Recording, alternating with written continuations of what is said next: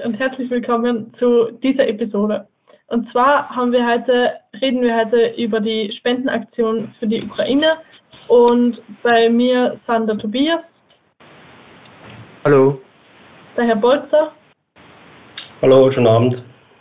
Die Frau Professor Moser. Hallo. Und der Herr Professor Lehnbauer.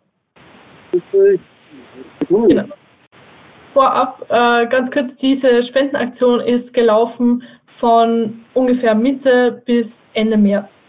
Und ja, jetzt würde ich einfach gerne einmal die Professorinnen und Professoren und den Herr Bolzer bitten, dass sie sich ganz kurz vorstellen und sagen, inwiefern sie am Projekt beteiligt waren. Also darf ich beginnen? Oder Herr Bolzer, wollen Sie zuerst? Ladies first, bitte. Ja. also, ähm, ja, wie ich zu dem Projekt gekommen bin, eigentlich durch meine Schüler, also die vier HPG, die ich das Vergnügen habe, glaube ich, jetzt sechs oder sieben Stunden in der Woche dieses Jahr zu unterrichten und die ich schon seit dem letzten Jahr kenne. Ähm, die haben das mitbekommen, dass ich, also sie wissen, dass ich aus der Ukraine komme und haben das mitbekommen, dass ich mich recht dafür engagiere, dass wir humanitäre Hilfe in die Ukraine schicken, sprich Medikamente, Essen und Dinge des täglichen Bedarfs und haben dann die Idee entwickelt, als Klasse sich daran zu beteiligen, also Lebensmittel zu sammeln und ja, beziehungsweise Geld zusammenzulegen, um Medikamente einzukaufen. Und wie es dann weiter ins Rollen gekommen ist, das muss der Christian erzählen. Das weiß ich leider nicht, weil da war ich, an dem Tag hatte ich frei und als ich gekommen bin, ist irgendwie schon eine Riesenaktion passiert. Irgendwie ist das zu mir zu Ohren gekommen. Ich bin einmal in der Schule herumgelaufen und der Schüler erzählt mir quasi, wo sollten sie die Spendenkisten abgeben? Sag ich mir, stopp, was? Spendenkisten? Was ist los? Dann haben wir das die Schüler ein bisschen erklärt, meine Fachschüler.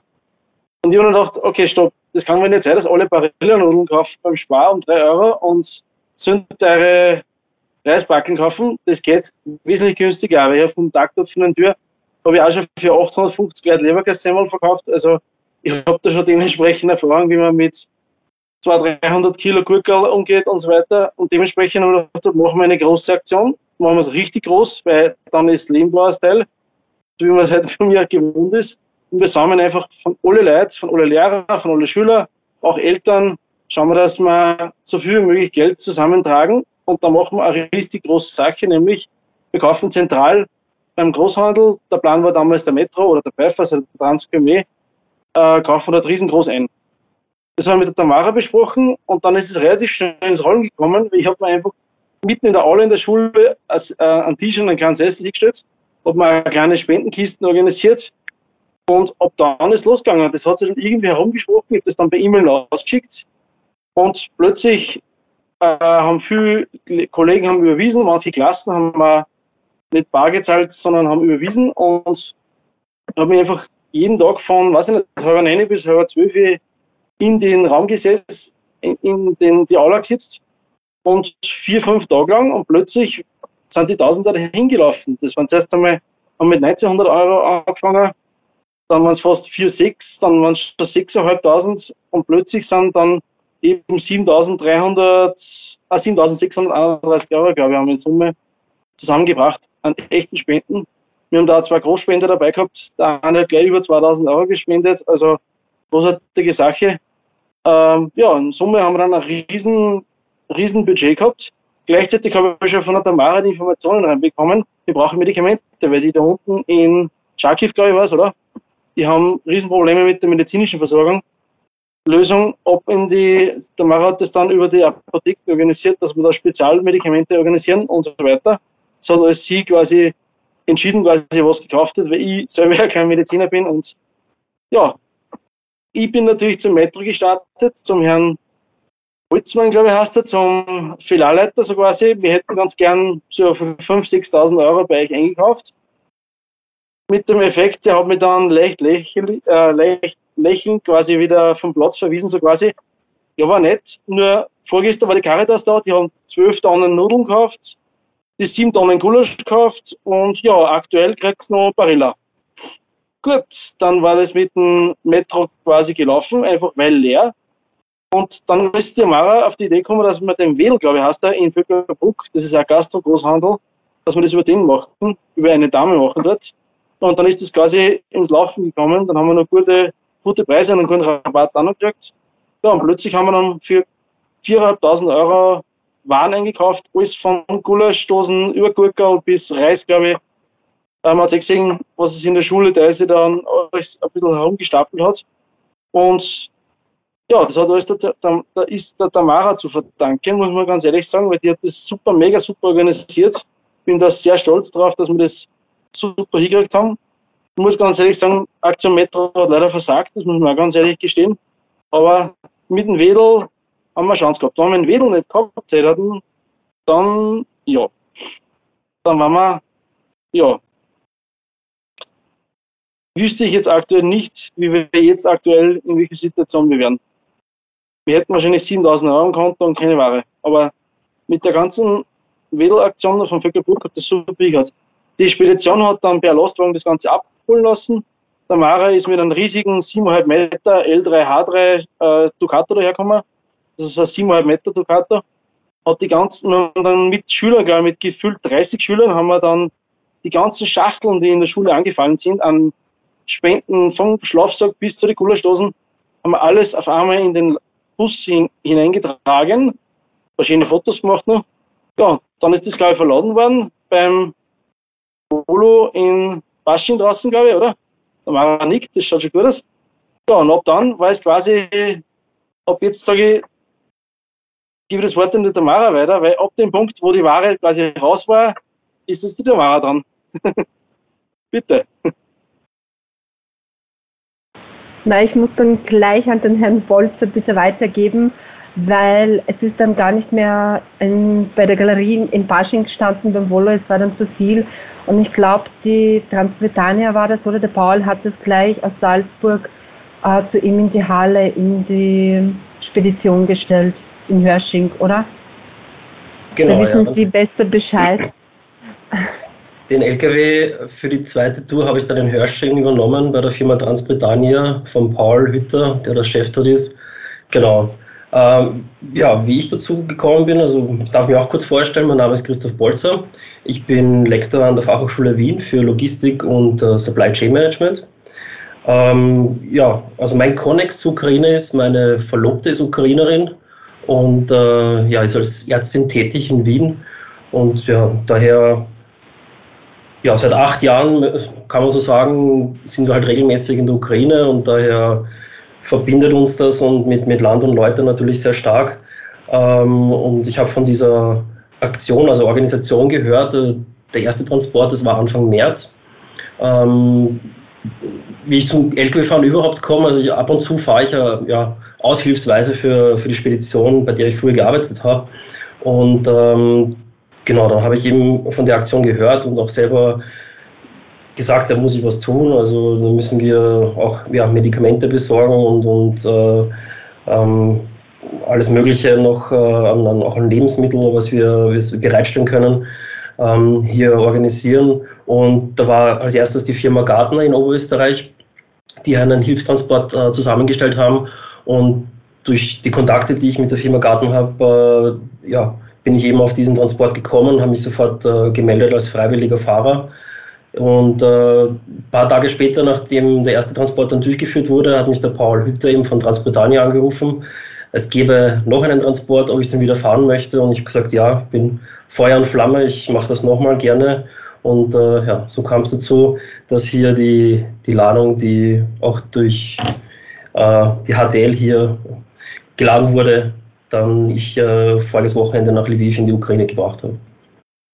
Okay, äh, danke für die äh, recht umfangreiche Vorstellungsrunde. Also Sie haben uns jetzt ja schon recht viele Fragen abgenommen. Ähm, also eine Frage hätte ich aber nur, also dass es dann ganz klar wird, weil es ist ja praktisch ähm, an der Schule so ein bisschen die Frage gewesen, waren es jetzt wirklich zwei verschiedene Saschen, das mit dem Geld und mit den Sachspenden oder eine? Das war ja im Endeffekt dann wirklich eine Sache wo dann der Herr Professor Lehnbauer dann gesagt hat nach der Zeit, ähm, dass man einfach statt dass praktisch jeder kleine Sachspenden macht, einfach Geld spendet und dann das groß eingekauft wird, wenn man da besser weiß, was die brauchen, oder? Genau, also die Ursprungssache war eben die ganze, die Warenspenden quasi, also mit der Bananenschachtel, ähm, bis das eben die, die ganze Diskussion eben gestartet hat, quasi, wieso kaufen wir nicht alle miteinander was? Oder es sind auch Klassen zu mir gekommen und gesagt haben, wir wollen nicht zum Spar da Gulaschdosen kaufen, machen Sie das doch. Und da ist der, der ganze Gedanke aufgekommen, warum sammeln wir nicht einfach alles zusammen und machen wir eine große Bestellung. Ähm, ja, das ist eigentlich die, der Ursprungsgedanke. Ob das jetzt zwei getrennte Sachen waren, ich glaube, dass das einfach, das eine hat das andere irgendwie ergänzt. Die Schüler haben sich entscheiden können, okay, ich nehme was mit oder ich spende ein paar Euro in die Sammelbox und wir machen das mit der gesamten äh, Lösung. Was wir natürlich, ich und Tamara gleich entschieden haben, wir werden kein Gewand kaufen, aus einem Grund. Ich kaufe als Beispiel in Österreich extrem teure Skiunterwäsche, die ja irgendwo in Bulgarien als Beispiel in Rumänien hergestellt wird. Kauft ihr beim Intersport für 30 Euro und in Bulgarien machen sie es für 1,50 Euro, 1,30 Euro. Das ist, da ist das Spendengeld sofort weg und wir haben im Prinzip niemandem wirklich geholfen, auch wenn es warme Wäsche natürlich super gewesen wäre, aber und das Geld, was in Österreich warme Unterwäsche kaufe, als Beispiel, oder Schlafsäcke kaufe, kann ich eben, wie wir es jetzt haben, glaube ich, fast drei, vier Tonnen Lebensmittel kaufen. Das war gleich mal die erste Diskussion, so quasi, was ist das Beste? Dass natürlich da unten kalt ist, das war klar, aber wir haben uns, Tamara und ich haben, so, haben uns dann entschieden, uns auf Lebensmittel und auf Medikamente zu konzentrieren, weil das ist das, was man, was man wirklich jetzt da äh, groß helfen kann. Also, ja, ich hoffe, die Frage war jetzt beantwortet und nicht zu viel. Mhm. Auf jeden Fall, danke. Ähm, und Herr, Bo, äh, Herr Bolzer, Sie haben ja heute gesagt, also Sie haben den Transport runtergemacht. Und wissen Sie, wie das dann weitergegangen ist dann noch? Weil das vielleicht äh, ein paar Spender interessiert praktisch, wo das dann final hingegangen ist? Ja, natürlich. Also ähm, per LKW habe ich es äh, zum Bahnhof nach Lviv gebracht. Dort ist es in Güterwaggons umgeladen worden, die palettierte Ware, und mit dem Zug dann direkt weiter nach Kharkiv in die Ostukraine. Ist, äh, also, äh, genau. von wem ist es gemanagt worden? Hat das irgendwer praktisch so irgendeine Organisation dort dann übernommen, dieses Verteilen der Ware dann praktisch? Ja, also das war die, Gemeinde, die ukrainische Gemeinde Griechisch-Katholische Kirche Linz. Die haben da unten eine Kontaktperson in Lviv. Mit, äh, also ich habe mich dann bei dieser Kontaktperson gemeldet, so wie ich über der Grenze war. Die Grenzwartezeit war ja auch sechs bis sieben Stunden, bis wir dann in die Ukraine rein konnten. Äh, alles Mögliche an administrativen und Verzollungen und so weiter. Und äh, dann war es circa noch eine Stunde von der, eineinhalb von der Grenze nach Lviv. Dort haben wir uns dann bei dieser Tankstelle nach etlichen Militär-Checkpoints, die wir auf der Strecke hatten, äh, mit dieser Kontaktperson getroffen und den letzten Kilometer sind wir dann eben von diesem, äh, ja, Dimitri hat er geheißen, mit seinem äh, Bäcker, sind wir dann durch die Stadt gelotst worden zu diesem Bahnhof.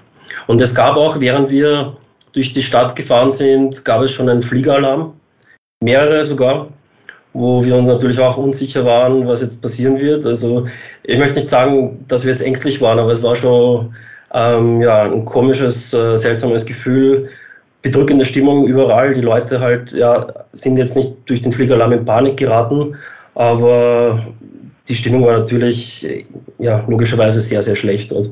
Und ähm, genau, dort beim Bahnhof dann angekommen, hat es dann auch noch geregnet. Die Stapler war zur Verfügung. Die Ware haben wir dann relativ schnell abgeladen, umgeladen in diese Güterwaggons und laut Auskunft von Dimitro ist dieser, dieser Güterwaggon, also der, der ganze Zug, direkt nach Kharkiv durchgefahren, weil es auch äh, ursprünglich war es zwar geplant über die Straße, aber das war mittlerweile schon zu gefährlich. Also über die Straße den Transport direkt durchzuführen, war zu der Zeit nicht mehr möglich. Das war, ist zu gefährlich. Okay, das heißt, das, das, bitte. Darf ich kurz zwischenfragen? Das heißt, das ist das, was wir uns nicht auch gefragt haben als Lehrer. Ist die Schiene wirklich nur sicherer? Also, man, eine Schiene kann man jetzt auch bombardieren. Also, es hat mich gewundert, dass immer eine Schiene in einem Kriegsgebiet nur so sicher ist, dass man dort, sage ich mal, sicher Ware bewegen kann. Herr Bolzer, ist das das ist richtig. Ich meine, so spezifisch auf die Ukraine weiß ich es jetzt nicht genau, aber das war die Info, die wir dort bekommen haben, dass eben ähm, der ursprüngliche Plan wäre es gewesen, in kleine LKWs umzuladen, die dann direkt in die Stadt hineinfahren zu den betroffenen Leuten. Aber ja, uns wurde mitgeteilt, dass es per Schiene äh, momentan sicherer ist. Der, der Zug ist eben direkt aus Kharkiv gerade zurückgekommen und äh, ja, möchte jetzt also die, die Güter wieder aufladen und wieder zurückfahren. Und das äh, war möglich. Also ich weiß jetzt zwar nicht, ob der, der Zug, also die, die Zugverbindung dürfte ja anscheinend äh, noch äh, intakt sein, ob der Zug dann unterwegs aufgehalten wird von den russischen Truppen und ob der kontrolliert wird und wenn dann festgestellt wird, es sind nur Güter zur Versorgung, dass der dann deshalb durchfahren kann, kann ich mir so vorstellen. Auch wir wurden öfters kontrolliert auf der Strecke.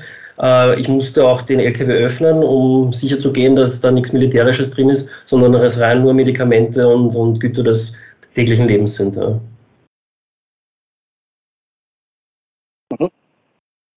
Das heißt praktisch, Sie haben ja ähm, alle drei da ihren wesentlichen eigenen Teil dazu beigetragen zu dem, äh, zu diesem sehr großen Projekt im Endeffekt dann. Und also war das Projekt größer, als Sie am Anfang gedacht haben, dass es wird? Also ist es ein Erfolg oder hat es die Erwartungen sogar übertroffen vielleicht? Wie das dann praktisch so schnell ins Rollen gekommen ist, wie Sie gesagt haben? Willst du? Also geht die Frage an mich oder an wen geht die Frage? An alle einfach. Also generell für Sie, so, was haben Sie sich darunter vorgestellt am Anfang, wie Sie eben davon erfahren haben und wie hat sich das dann entwickelt für Sie? Ähm, ich sage mal so, dadurch, dass jetzt die Ware, die jetzt von, von der HTL, äh, das war ja mein zweiter Transport. Also ich wusste schon ungefähr, was auf mich zukommt, äh, ja, wie, die wie der Streckenverlauf ist, wie die Grenzformalitäten sind. Daher waren beim, bei der zweiten Tour logischerweise nicht mehr so viele Überraschungen dabei. Es ging dann etwas weiter hinein in die Ukraine nach Lviv. Bei der ersten Tour waren wir nur 20 Kilometer circa nach der ukrainischen Grenze haben wir auf einem Militär, also Militärtruppenplatz ähm, abgeladen, der dann exakt eine Woche später bombardiert worden ist. Genau dieser Platz. Ähm, ja, aber beim zweiten Mal, ja, also mit, mit gewissen Sachen wie diesen Checkpoints zum Beispiel, mit diesen Kontrollen, habe ich alles schon gerechnet. Und äh, ja, von Paul Hütter, vom Chef der Firma Transbritannia, hat es geheißen, am Freitag ist der LKW beladen, kommt zu uns auf den Platz, übernimmt den LKW. Und für mich war dann die Sache, zu 99 Prozent erledigt, wie ich eben in Lviv die Ware abladen konnte, wie das erfolgreich war, wenn man es so nennen darf. Und ich dann ähm, ad hoc wieder zurück über die Grenze, noch erneut wieder sechs Stunden Wartezeit, bis man in Polen ist und dann um drei in der Früh am Sonntag endlich schlafen gehen durfte. Okay, also auf jeden Fall interessante Erfahrung, so, also was Neues. Und also jetzt an Sie gerichtet, Frau Professor, und an Sie, Herr Professor Lehnbauer, hinsichtlich von dem Projekt, ähm, also was haben Sie sich da am Anfang darunter vorgestellt, als Sie das praktisch gestartet haben? Also Frau Professor Moser, Sie haben es ja gestartet, oder? Naja, ich habe mich von Anfang an, ähm, also ich habe ganz ehrlich nicht damit gerechnet, dass sich so viele Leute melden. Ich habe halt einige Freunde, Verwandte in der Ukraine und dann war es für mich logisch, ja, dass man sagt, ja, die Menschen sollen herkommen, man hilft irgendwie, dass sie hier unterkommen. Ich habe jetzt auch hier Freunde und, und äh, Bekannte in Vöcklerbruck untergebracht, ja, die schon kurz einen Tag vor dem Krieg geflüchtet sind, beziehungsweise dann danach. Für mich ist das irgendwie selbstverständlich. Ja, ich bin dort geboren, das ist mein Land, dass man da irgendwie zusammenhilft. Was mich aber schon sehr überrascht hat, wie hilfsbereit die Menschen rundherum waren. Also die, die mich schon länger kennen, ebenso wie meine Schüler, Freunde, Bekannte rundum Nachbarn. Es hat mich wirklich ständig Leute angerufen und gefragt, ob sie was helfen können oder ob ich was tun kann. Und es sind halt durch das, dass Vöcklerbruck jetzt nicht besonders groß ist, wirklich Tausende, also zigtausend an Euro zusammengekommen, was insgesamt gespendet worden sind, eben in Form von Medikamenten, Essen. Also es haben sich wirklich von alleinerziehenden Müttern, die gerade irgendwie Klarkind großziehen und der Backerl Windel vorbeigebracht haben oder irgendwie Milch oder Apopocreme ähm, bis zu Ärzten. Also ich glaube, ich kenne in der Zwischenzeit sieben oder acht Zahnärzte in Vöcklerbruck, ähm, die dann auch gesagt haben, ja, äh, die Spenden war es also wirklich von sterilen Ausrüstung für Operationsräume bis zu Nachbarn, die Ärzte sind, die dann vom Krankenhaus auch spenden gekommen sind und von sämtlichen Vereinen rund um herum. Also ich habe ganz ehrlich nicht damit gerechnet, dass in der Schule so eine Riesenaktion passiert. Ähm, da war ich schon recht überrascht, dass wir haben ja insgesamt dann über 50 Bananenschachteln und 10 Umzugskartons und noch so riesengroße Kartons mit Babynahrung insgesamt an Sachspenden und eben über 7000 Euro. Es war dann eine Tonne Reis dabei und alles Mögliche, was wir hier aus Vöcklerbruck irgendwie bestellen haben können.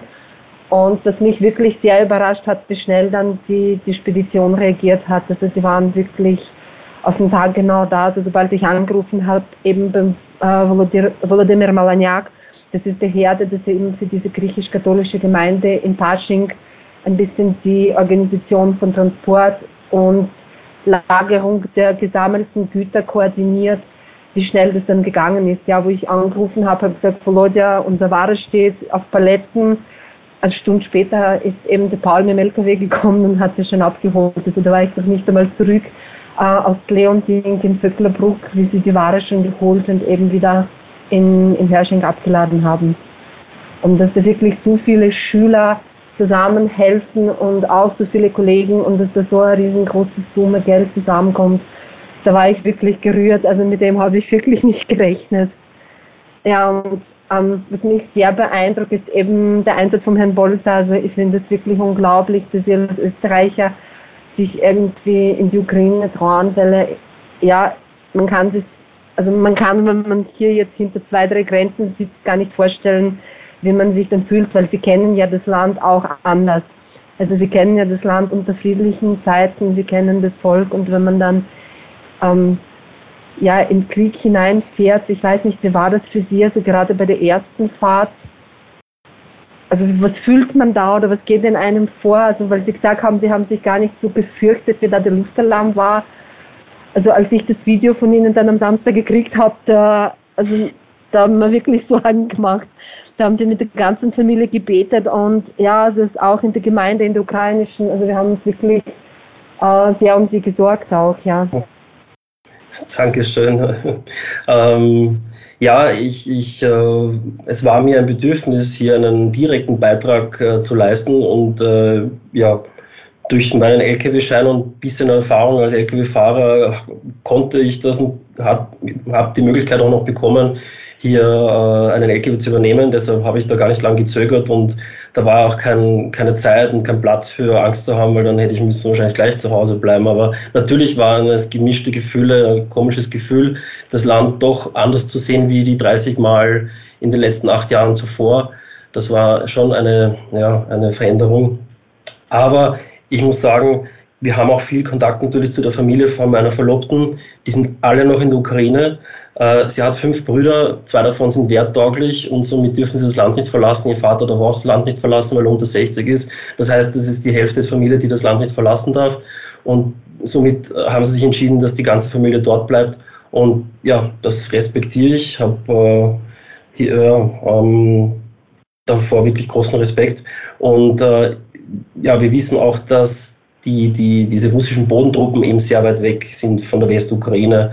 Und ja, also natürlich Raketeneinschläge, wie man es wie gesehen hat äh, oder in den Nachrichten gehört hat, können immer wieder ähm, ja, passieren. Aber ja, die, die an sich, die Streitkräfte, die Bodentruppen sind äh, von dort, wo wir waren, eigentlich ja, fast weiter weg als zurück nach Wien. Also wirklich, äh, die, Distanz ist ja von Wien zur ukrainischen Grenze äh, sehr eine kurze, 600 Kilometer über Polen und über Ungarn sogar noch kürzer. Ähm, dadurch ja, habe ich mich relativ unter Anführungszeichen ja, sicher gefühlt.